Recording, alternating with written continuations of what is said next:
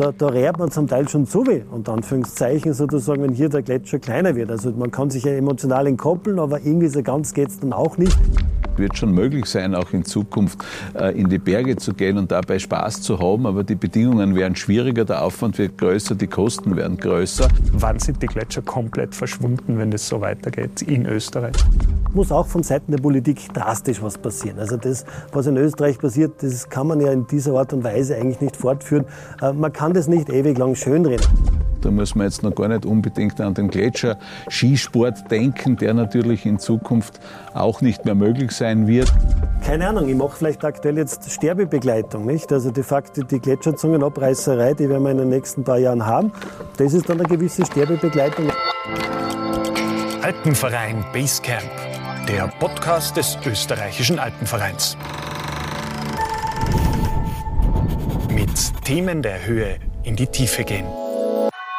Dieser Podcast wird Ihnen präsentiert von der Generali. Es ist ein Rekord. Noch nie sind die Gletscher in Österreich derart geschmolzen wie im vergangenen Jahr. 1891 hat der Alpenverein begonnen, die Gletscher in Österreich zu vermessen. Das ist die längste Messreihe des Alpenvereins, 132 Jahre.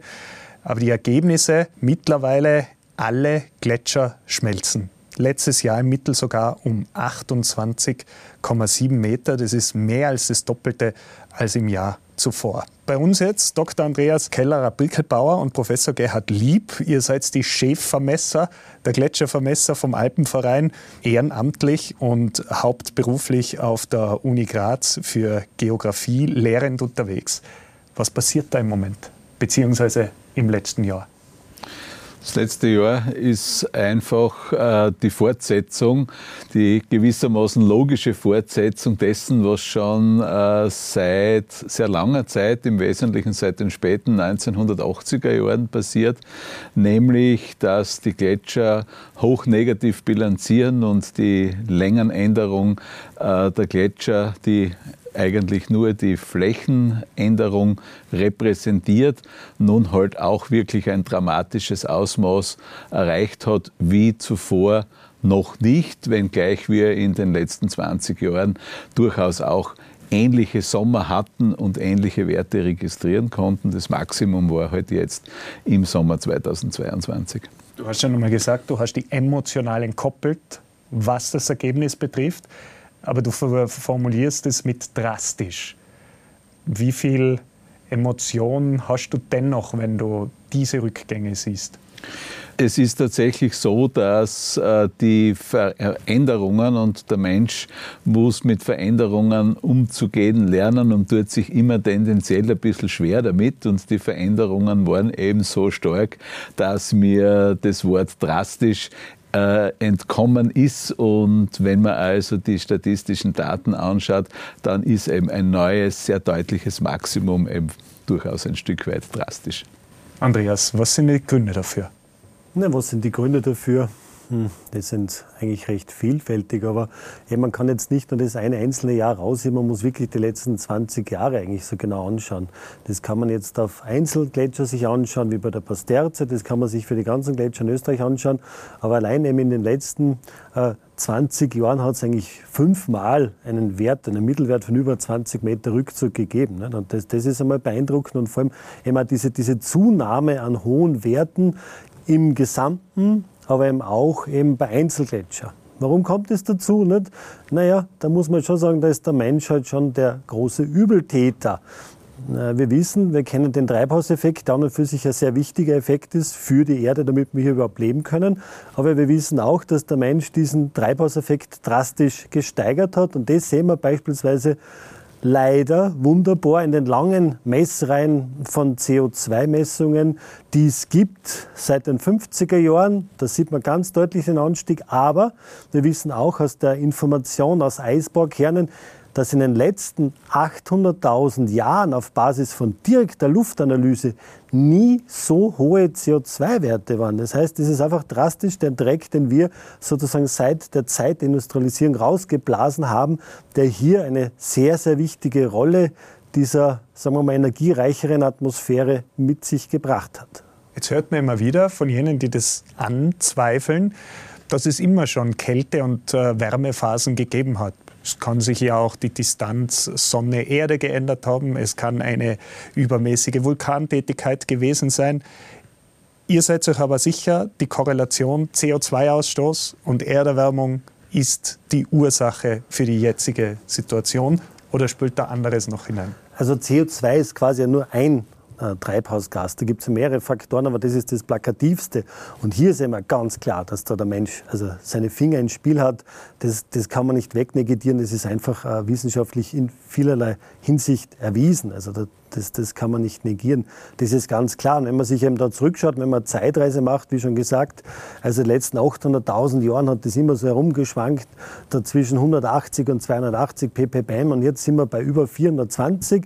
Pro Jahr haben wir im Prinzip ein, ein Plus von 2 ppm und wenn wir das so weiterspielen, nicht, ähm, das ist nicht wirklich optimal. Nicht? Und, und das ist schlicht und ergreifend klare Sache, dass hier die Quelle eben wirklich das menschliche Handeln ist. Und dagegen müsste man eigentlich in einem gewissen globalen Schulterschluss, der wünschenswert wäre, der, wie wissen wir alle, schwierig ist, müsste man hier eigentlich dagegen steuern. ppm, meinst du die Treibhausgaskonzentration genau. in der Luft, die jetzt das Doppelte ist wie in den letzten hunderten Jahren? Also im Prinzip ein Parts per Million. Nicht? Also de facto haben wir jetzt 180, zum Beispiel vor 20.000 Jahren waren es halt 180 äh, ppm CO2 in der Atmosphäre und jetzt sind wir beim mehr als dem Doppelten beispielsweise. Nicht? Also das ist schon sehr drastisch und das ist halt einfach etwas, was wir nicht vergessen dürfen. Die Erde hilft uns eigentlich eher ein bisschen, unseren CO2-Ausstoß im Prinzip ein bisschen zu kaschieren. Die Meere nehmen sehr viel CO2 auf. Hier wird viel gebuffert und irgendwann mal ist der Buffer auch voll. Also das heißt, die Erde hilft uns ja eh schon, die Photosynthese hilft uns ja eh schon, aber trotzdem noch äh, ist hier einfach ein weiteres Handeln von uns, aktives Handeln notwendig, um dieser Entwicklung etwas entgegenzusteuern. Jetzt sind die Gletscher sowas wie eine optische Signalgebung in der ganzen Kette. Jetzt haben wir es mit Rückgängen zu tun, zum Beispiel bei den Top-Gletschern, also da, wo der Rückgang am größten ist, mit 90 Metern in einem Jahr. Wann sind die Gletscher komplett verschwunden, wenn das so weitergeht in Österreich? Also es, man könnte jetzt hergehen und diese langjährigen Reihen in die Zukunft äh, weiter zeichnen. Äh, dann kommt man irgendwann einmal, wenn man die österreichischen Mittelwerte nimmt, äh, in die zweite Hälfte des 21. Jahrhunderts, wann die Gletscher verschwunden sein könnten. Äh, eine Möglichkeit, die wir in der Präsentation gezeigt haben, wäre 2075. Allerdings ist, es, äh, ist diese lineare Fortschreibung von aktuellen Trends in die Zukunft wissenschaftlich eigentlich unzulässig, weil viele andere Prozesse hier gegensteuern könnten. Ein Prozess, der gerade auf den aktuell sich stark zurückziehenden Gletschern sehr, sehr bedeutend ist, ist die Anreicherung von Schutt auf den Gletscheroberflächen, die ihrerseits einerseits die Gletscher jetzt vor der Abschmelzung schützen und möglicherweise in Zukunft das verstärkt tun werden, sodass also die Gletscher uns denn dann doch ein bisschen länger erhalten bleiben könnten, aber eben nicht in der schönen Form, wie wir sie heute können, äh, sondern eben unter starker Schuttbedeckung und damit auch wesentlich weniger auffällig in der Landschaft für euch zu messen bei solchen Rückgängen, ist es schon anders als nur vor 10, 20 Jahren? Du bist ja jetzt mittlerweile vier Jahrzehnte selber dabei, die Gletscher zu vermessen. Es ist tatsächlich schwieriger, es wird schwieriger auf unterschiedlichen Ebenen, äh, hauptsächlich deshalb, äh, weil die Gletscher ein sehr schwer begehbares Gelände zurücklassen, also vielfach sehr labil gelagerten Schutt, äh, Felsplatten, die schwierig begehbar sind, auch Gewässer, die schwer überquerbar sind. Und äh, es ist also so, dass die Bedingungen in diesem Gelände tatsächlich ungünstiger werden, die Gletscher schwerer erreichbar werden und schweren Herzens müssen wir auch immer wieder Gletscher aus dem Programm nehmen, wie es zum Beispiel im letzten Jahr bei einem Gletscher in der Silvretta-Gruppe der Fall war, wo einfach äh, die Messung nicht mehr sinnvoll durchführbar war. Es ist aber zum Glück bei diesen 89 Gletschern, die ihr letztes Jahr vermessen habt, unfallfrei über die Bühne gegangen.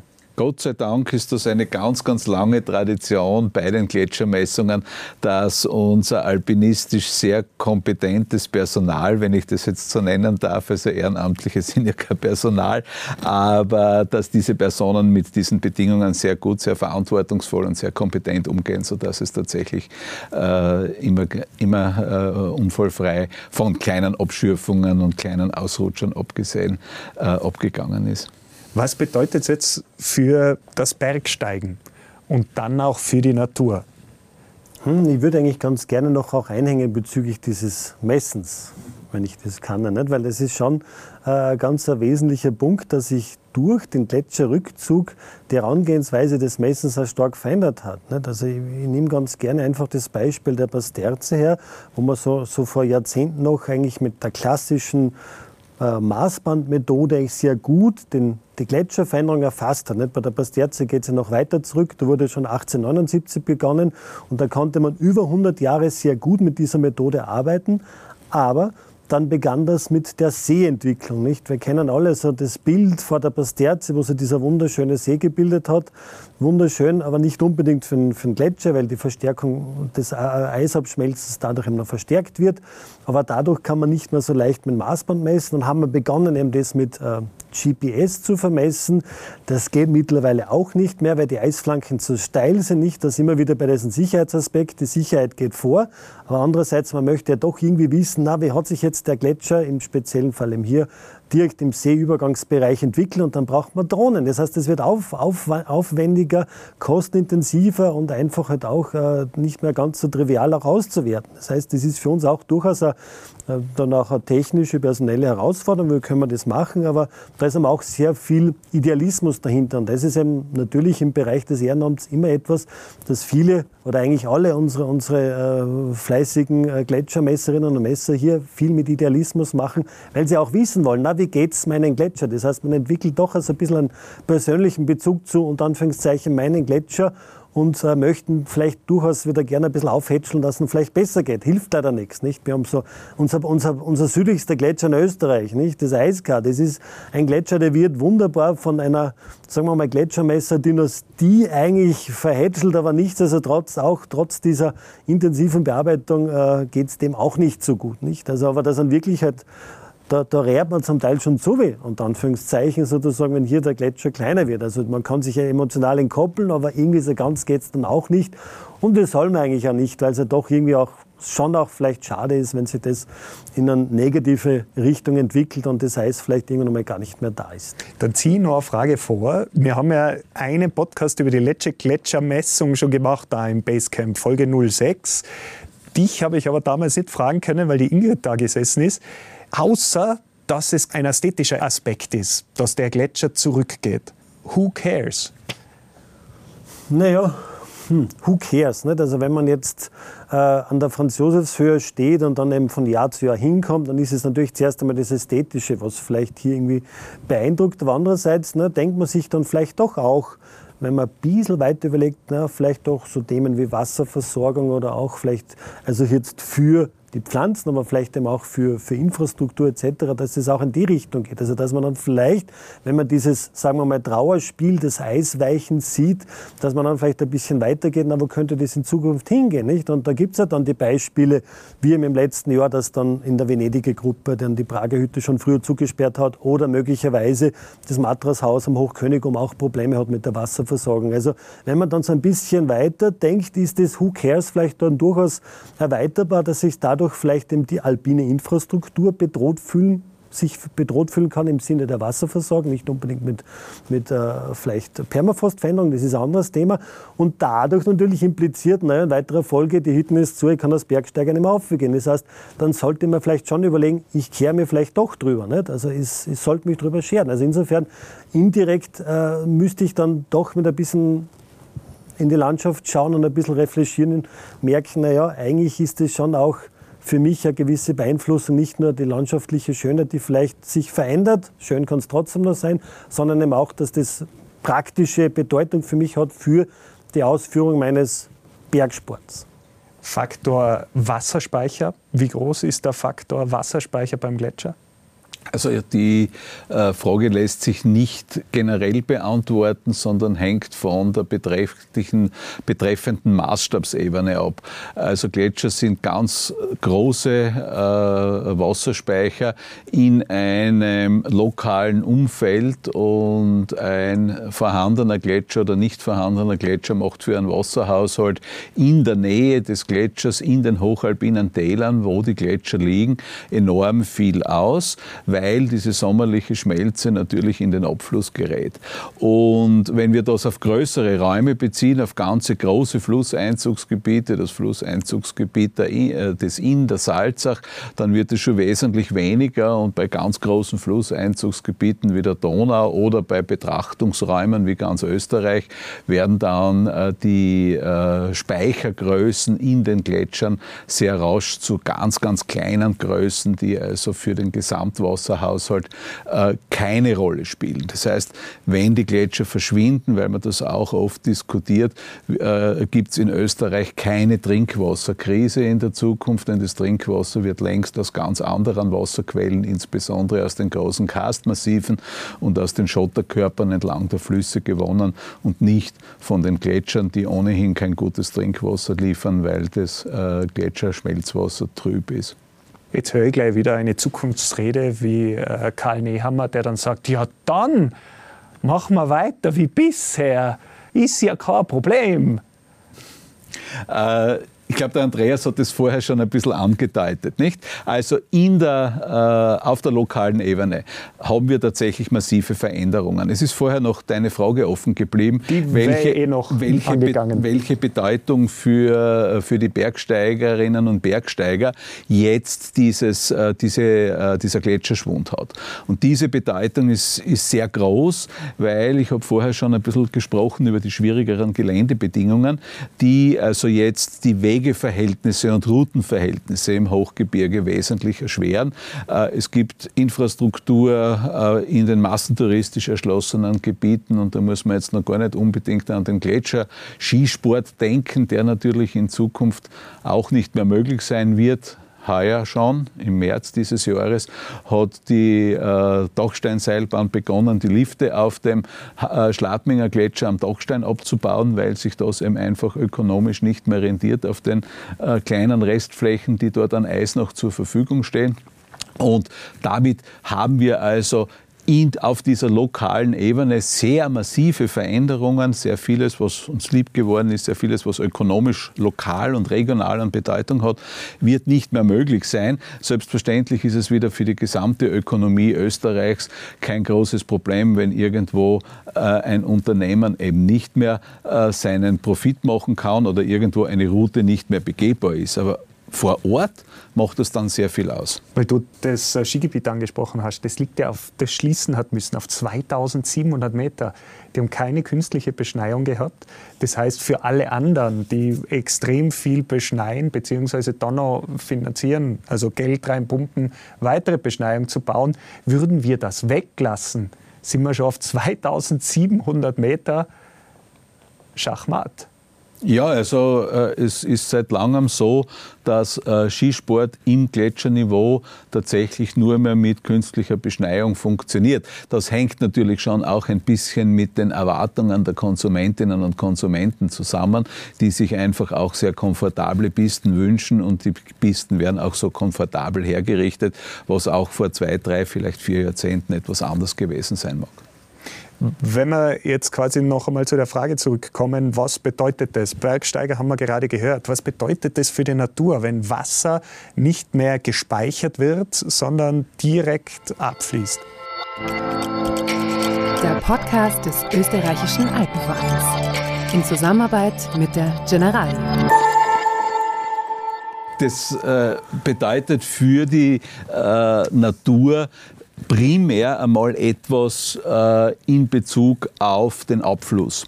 Also eine unmittelbare Veränderung wird also sein, dass in den Gebieten, wo die Gletscher verschwinden, äh, diese äh, das landschaftliche Schauspiel des sommerlichen Gletscherbaches, der gerade an heißen, trockenen Tagen besonders intensiv gischtend ein wunderschönes Schauspiel macht, dass dieses Schauspiel verschwindet und stattdessen diese Bäche äh, ihr Hochwasser dann führen werden, äh, wenn das Hochwasser jetzt auch von Bächen aus gletscherfreien Gebieten äh, geführt wird, nämlich zur Zeit der Schneeschmelze. Und das bedeutet aber wiederum massive Veränderungen für die betreffenden Ökosysteme, weil ein Gletscherbach-Ökosystem eine ganz bestimmte Lebewelt hat, die genau auf diese Bedingungen eingestellt ist. Und diese Bedingungen stellen sich jetzt um auf ein, also in der Wissenschaftssprache von einem glazialen Regime auf ein nivales Regime. Äh, die Gesamtwassermengen können dabei durchaus durchaus konstant bleiben. Das hängt dann davon ab, inwieweit sich die Niederschläge ändern. Aber diese jahreszeitliche Verteilung ändert sich massiv und damit äh, eben auch die Ökosysteme, die an die Flüsse gebunden sind. Das sind also unmittelbar die aquatischen Ökosysteme im Wasser, aber auch die unmittelbaren Uferbereiche und der Austausch mit dem benachbarten Grundwasser in den Lockersedimentkörpern. Also es gibt hier sehr wohl äh, Beziehungen zur Umwelt, die äh, massive Veränderungen hervorrufen. Andreas, wie jetzt da draußen wart, hat dich selbst als Kenner der Messreihen und eben in dem Mittel, dass es sich immer mehr und mehr zurückzieht, quasi überrascht oder sogar schockiert, was du da teilweise vorgefunden hast? Nein, überrascht nicht. nicht? Also man, man ist ja so, dass man das ganze Jahr schon beobachtet. Nicht? Man schaut einmal, wie schaut es mit dem Niederschlag aus, wie schaut es mit den Temperaturen aus. Und da war es halt wirklich so, wir haben es ja vorhin gezeigt, nicht, dass eigentlich in dem letzten Gletscherhaushaltsjahr eigentlich von zehn der zwölf Monate, die waren zu warm im Verhältnis zum langjährigen Mittel und manche deutlich zu warm. Ein Monat sogar fast vier Grad zu warm und das ist extrem. Nicht? Also insofern, da waren wir schon vorbereitet, okay, da wird jetzt äh, was Großes auf uns zukommen. Das diese heißen oder hohen Temperaturen in Kombination mit dem niederschlagsarmen Winter, die haben uns schon mal nichts Gutes heißen lassen. Nicht? Und das hat sich dann auch bestätigt. Und das eine sind ja die, die Längenänderungen, aber äh, wir haben es ja auch vorhin gezeigt. Nicht? Das sind ja durchaus auch, wir schauen ja uns bei manchen großen Gletschern auch die Veränderung der Höhe und die Veränderung der Bewegung. Wenn man sich das anschaut, jetzt bleiben wir bei der Pasterze, nicht? Und wenn man sich diese mächtige, immer noch mächtige Gletscherzunge anschaut, die eine Fläche von, sagen wir mal, 2,3 Quadratkilometer hat. Und wenn man sich denkt, okay, allein in einem Jahr sind da über sechs Meter abgeschmolzen. Und dann rechnen wir das einmal hoch, dann hat man im Prinzip eine, eine Kubatur von ungefähr 15 Millionen Kubikmeter. So, was ist das jetzt? Das ist ein Würfel von einer Kantenlänge von 245 Meter und 245 Meter ist ungefähr die Höhe des Donauturms. Nicht? Jetzt hat man da nur einen Würfel mit Donauturm mal Donauturm mal Donauturm und das ist die, die, die, das Eis, der Eisverlust nur von der Gletscherzunge von einem großen Gletscher in Österreich. So, und jetzt rechnen wir das einmal hoch. Das heißt, da haben wir einige dieser Würfel mit Donautürme haben wir dann verteilt auf ganz Österreich, die wir quasi dieses Jahr verloren haben. Und das ist einfach extrem. Das ist sehr, sehr bildhaft äh, dargebracht. Was bedeutet das auch für die Gletscher-Skigebiete? Ein bisschen haben wir schon ähm, beleuchtet, aber wenn ich jetzt an den Stubaier Gletscher zum Beispiel denke, da wird schon mit Plastikfolien bzw. Vlies müssen die Liftstützen, die ja in diesem Gletschereis mehr oder weniger verankert sind, abgedeckt werden, damit der Lift irgendwie hält. Wird es immer gefährlicher, wenn das so ein drastischer Rückgang ist? Also das, äh, die Frage nach der Gefährlichkeit kann ich nicht beurteilen. Das wissen die Leute, die diese Infrastruktur vor Ort instand halten, besser, ob es da Gefahren gibt oder nicht. Ich gehe davon aus, dass es hier hohe Sicherheitsstandards gibt und keine unmittelbare Gefahr gibt. Aber wie bei allen diesen Dingen äh, wird einfach der Aufwand größer sein, solche Angebote wie Skilauf auf dem Gletscher aufrecht zu erhalten. Nicht? Und äh, damit ist also ähnlich wie übrigens auch bei der Wegeinfrastruktur für die alpinen Vereine. Es wird schon möglich sein, auch in Zukunft äh, in die Berge zu gehen und dabei Spaß zu haben, aber die Bedingungen werden schwieriger, der Aufwand wird größer, die Kosten werden größer und äh, irgendwann einmal rechnet sich's nicht mehr und die Dachsteinseilbahnen, also das Unternehmen heißt Planeibahnen, äh, haben schon die Konsequenzen daraus gezogen und den Liftbetrieb eingestellt auf ihrem Gletscher. Jetzt seht ihr das alles, ihr könnt das belegen. Wie geht es euch dann in momentanen Klimakrisendiskurs, wo immer noch gesagt wird, die Technologie wird das schon machen, ist alles nicht so schlimm, glaubt nicht an die Apokalypse und ihr erlebt einen negativen Superlativ nach dem anderen? Ich äh, würde das jetzt so sagen, man kann das, der Andreas hat schon ein bisschen angedeutet, wenn wir über die Ursachen äh, diskutieren, äh, dass äh, es schon dringend an der Zeit wäre, nicht für die Gesellschaft Schlussfolgerungen daraus zu ziehen. Nicht? Also auch, es gibt eben die Möglichkeit, gerade in Österreich, gerade in Europa mit der Resilienz unserer Ökonomie und unserer Gesellschaft, das Problem auch noch klein zu reden. Eigentlich ein Stück weit auch leider. Nicht? In globaler Perspektive ist es viel, viel schlimmer. In den Ländern des globalen Südens sind die Probleme drastischer als das Luxusproblem eines nicht mehr funktionierenden Gletscherskigebietes. Nicht? Aber es, zeigt, es zeigen uns diese Veränderungen, dass es dringend an der Zeit wäre, dass die Politik wirklich auch eine sehr engagierte Klimapolitik betreibt, wobei Engagement in diesem Sinne vergleichbar wäre in seiner Intensität mit dem Engagement, mit dem wir die Corona-Krise bekämpft haben. Und es ist auf der anderen Seite auch auf der individuellen globalen Ebene eine massive Umstellung äh, von äh, Lebensstilen, von Verbrauchsgewohnheiten, von Konsumgewohnheiten im weitesten Sinne ein Gebot der Stunde. Beides wohlgemerkt. In einem sehr eng abgestimmten Wechselspiel. Das wäre eine äh, Schlussfolgerung, die man daraus ziehen könnte. Vielleicht ein plakatives Beispiel, oder? Ich lebe in einem Haus, es wird wärmer, bedingt durch die, sagen wir halt einmal, Klimaerwärmung. Was tue ich dagegen? A, ich überlege mir, ah, Klimaanlage ist was Tolles, da wird es wieder schön kühl. Gut, dann baue ich mal Klimaanlage eine, brauche Energie dazu für den Bau der Klimaanlage, für, den, für das Laufen der Klimaanlage. Das heißt, er wird einen erhöhten Verbrauch von Energie, die auch wieder irgendwo her muss, kommt ja nicht nur aus der Steckdose. Das wäre die eine äh, Herangehensweise. Die andere ist, ah, es wird wärmer, hm, vielleicht bin ich da dran schuld oder vielleicht kann ich was tun dazu und sich selber auch überlegen, vielleicht, naja, dann gehe ich vielleicht halt nicht jeden zweiten Tag vor im Auto, sondern vielleicht nur jeden dritten Tag oder ich nehme kürzere Wege mit dem Fahrrad etc. Also, dass man schon auch selber sich auch überlegt und so geht es jedem von uns. Der Mensch ist bequem, man kann nicht viel einfach halt mit dem Auto mal schnell machen, aber eigentlich will es auch zu Fuß gehen oder eigentlich eigentlich könnte man Radl fahren etc. Also der, der, innere Schweinehund, der ist ganz dick immer bei der Türschwelle, der lässt die oft nicht aus, aber den müssen wir oft überwinden. Und wenn man da einfach selber auch versucht, ist ein bisschen sich da vielleicht ein bisschen anzustrengen, ginge auch etwas. Also auch diese kleinen Schritte, die tun sehr viel. Und wenn jeder ein bisschen kleine Schritte tut, wäre das sehr gut. Aber das ist das Individuelle. Es muss auch von Seiten der Politik drastisch was passieren. Also das, was in Österreich passiert, das kann man ja in dieser Art und Weise eigentlich nicht fortführen. Äh, man kann das nicht ewig lang schönreden. Also es ist zu offensichtlich und auch diese Zahlen belegen es wieder, es müsste was passieren und bitte bald. Und je früher, desto besser. Ich meine, die Wissenschaft liefert unterschiedlichste Daten. Es ist ganz klar belegt, IPCC, es arbeitet global, es arbeitet national. Es ist klar, was passiert und da muss einfach mal auch politisch was passieren. Und und das in einem gewissen nationalen Schulterschluss, aber auch dann in einen größeren europäischen und Utopie, aber wäre auch schön globalen Schulterschluss. Aber wie nehmen wir da die Gesamtgesellschaft mit?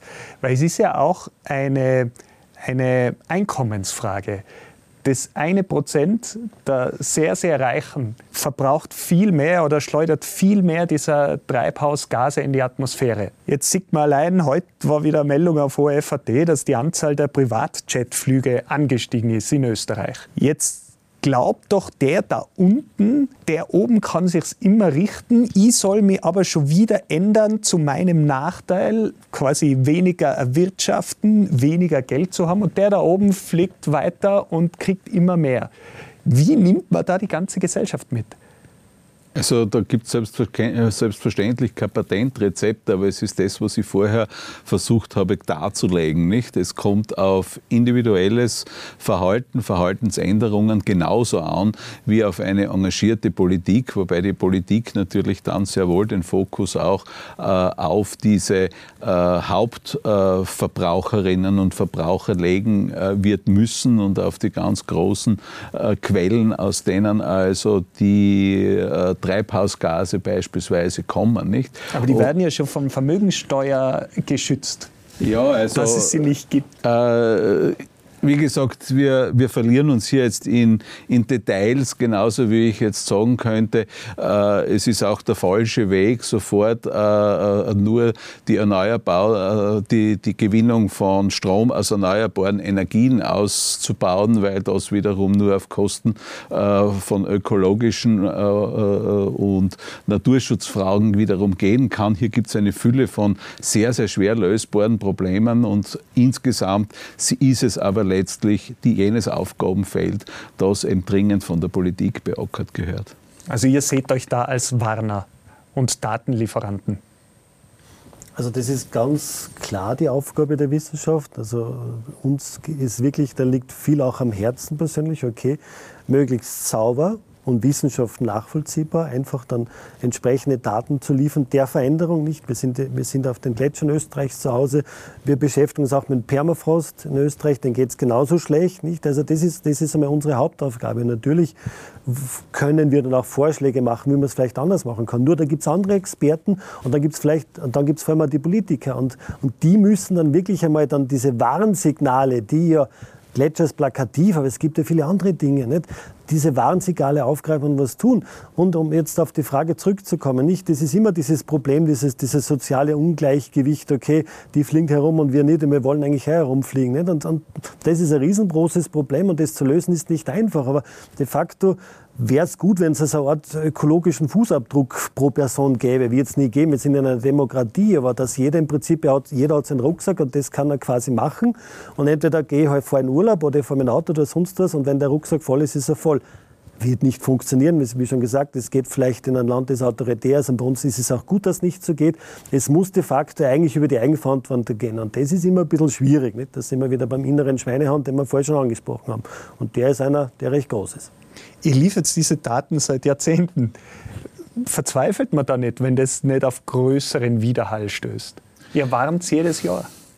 Äh, mein Gott, na, äh, ich äh, bin auch in äh, ganz anderen Bereichen tätig, zum Beispiel in der Ausbildung von Lehrerinnen und Lehrern, die also Bildung für nachhaltige Entwicklung bei uns auf der Universität lernen, in Kursen bearbeiten und umzusetzen versuchen. Und das passiert auch schon seit Jahrzehnten. Und die Ergebnisse, wie sich die Gesellschaft entwickelt, sind also auch mehr als ernüchternd ernüchternd, nicht? Und ich glaube, ein ganz wichtige, eine ganz wichtige Eigenschaft von Leuten wie uns ist es hier, einen sehr, sehr langen Atem zu haben und einfach sich nicht entmutigen zu lassen. Wo ist es, wenn wir jetzt vielleicht zu den schönen Dingen in der Gletschermessung kommen, ganz subjektiv, da können Sie quasi das Objektive eines Wissenschaftlers kurz beiseite legen. Wo ist es besonders schön? Welcher Gletscher bei diesen ganzen Vermessungen gefällt euch? Naja, wenn ich das sozusagen aus der emotionalen Ebene heraus betrachte, nicht, ich sage das immer ganz gerne. Ich bin jetzt, ähm, ich habe die Ehre, muss ich sagen, auch ehrenamtlich an der Pasterze arbeiten zu dürfen, dort die Gletschermessungen jetzt eben auch alleine zu, zu, zu leiten, zu formen Gerd gemeinsam. Und das, was für mich das Tolle ist, an diesen eben immer noch größten Gletscher Österreichs dort die Messungen durchführen zu können, mit dem Hintergrund, ich bin ein gebürtiger Saalfeldner und die Messungen an der Pasterze sind aus einer Initiative herausgekommen, die in Saalfelden basiert sind. Das ist so für mich das persönlich Tolle. Okay, jetzt als Saalfeldner mache ich das noch viel lieber vielleicht, eben äh, einen Gletscher zu vermessen, wo eben im Jahr 1879 ein gewisser Eduard Richter eben dann hier diese Messungen äh, initiiert hat. Das ist für mich so ein wichtiger emotionaler Punkt und keine Ahnung, ich mache vielleicht aktuell jetzt Sterbebegleitung, nicht? Also de facto die Gletscherzungenabreißerei, die werden wir in den nächsten paar Jahren haben. Das ist dann eine gewisse Sterbebegleitung, aber wie schon gesagt, für mich ist es einfach auch wichtig, das zu kommentieren, die Daten zu liefern. Sind es dramatisch oder weniger dramatisch, aber einfach das klar hier weiter dran zu bleiben, am Ball, das objektiv zu beurteilen, auch gemeinsam mit Kollegen und das dann weiterzugeben, in der Hoffnung, dass vielleicht doch irgendwann mal sowas wie Klimaschutzgesetz in Österreich wieder mal existent ist, das man auch als solches bezeichnen kann. Ich habe mir schon überlegt, warum man halt ein schwarzes Hemd anders Gerhard, wo, wo ist für dich quasi diese Gletschermessung besonders? Äh, ich äh, jetzt zu jenen äh, äh, Leuten, die nicht mehr unmittelbar für einen bestimmten Gletscher verantwortlich äh, sind, äh, weil ich die Verantwortung ja an Andreas übergeben konnte und jetzt dadurch ein bisschen Zeit habe, in Österreich sehr weit herumzukommen und sehr, sehr viele Gletscher zu kennen. Und äh, es würde mir sehr, sehr schwer fallen, äh, einen zu benennen, der mir besonders gut gefällt. Mir gefällt die Hochgebirgslandschaft ganz generell sehr, sehr gut und deshalb habe ich mit dem Ganzen auch überhaupt angefangen. Vielleicht ist es ein Stück weit auch jener Gletscher, bei dem ich selbst mit den Gletschermessungen begonnen habe. Das war nicht die Pasterze, sondern ein kleiner, auch damals schon unscheinbarer Gletscher in der Schower-Gruppe mit dem Namen Gößnitz-Case, das also interessanterweise immer noch existiert, wenngleich also ebenfalls mittlerweile durch Sterbebegleitung eines Gletschermessers, der so wie wir auch aus, aus, äh, aus Graz stammt, nämlich Michael Grobert. Wer sich einmal anhören will, wie Gletschermessung funktioniert, noch einmal der Hinweis, Episode 06 des Alpenverein Basecamp, da haben wir das unter anderem thematisiert. Was mich jetzt noch am Ende interessieren wird, letztes Jahr habt ihr gesagt, ihr habt keine Nachwuchsprobleme, Gletschermesser und Messerinnen finden sich hier und da, beziehungsweise wird es innerfamiliär von Generation zu Generation weitergetragen. Wie schaut es aus? Bräuchtet ihr Leute, die äh, Faszination daran empfinden, Luftbildaufnahmen auszuwerten, weil das äh, Messen aus dem Foto immer wichtiger wird? Im Prinzip ist das bei uns ein eingespieltes Team, nicht? Also das ist jetzt, ähm, jetzt die, die Gletscher um, um, den Großglockner, den wir betreuen.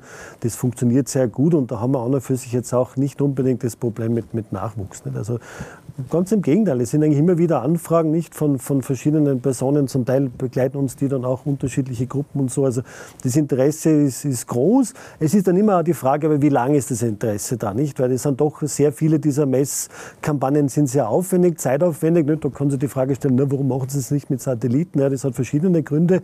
Äh, unter anderem auch durchaus so leicht ist das dann auch wieder nicht abzugrenzen, nicht? Also vielleicht könnte man sagen, vor 20 Jahren war es noch leicht, einen Gletscher abzugrenzen. Jetzt mit dieser ganzen Schuttbedenkung ist es viel schwieriger noch geworden. Also, und plus, es ist auch wichtig, dass man wirklich dorthin geht, sich das anschaut, was passiert eigentlich im Gelände. Rein mit Fernerkundung ist es einfach zu wenig. Also, und das heißt, diese Bergbegeisterung, die musst du dich mitbringen. Nicht?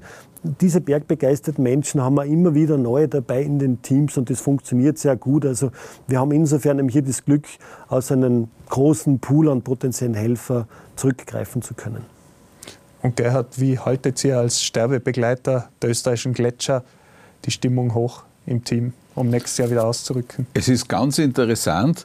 Äh, alle äh, Leute äh, machen das tatsächlich aus innerer Motivation heraus, um äh, zu beobachten, was sich in ihren Gebieten tut, wie sich ihre Gletscher äh, verändern und äh, die Begeisterung, die Neugier vielleicht, das, was da zum Vorschein kommt unter dem abschmelzenden Eis, mag eine ganz wichtige Motivation sein, abseits der Sterbehilfe. Damit bleibt die Neugier doch die Mutter aller Wissenschaften. Vielen Dank für eure Zeit, eure Expertise, die Pressekonferenz, die wir diese Woche gehört haben. Und nochmal, wie gesagt, der Verweis äh, auf Episode 06. Da gibt es noch mehr Informationen rund um das Gletschervermessen. Vielen Dank euch. Bitte. Danke.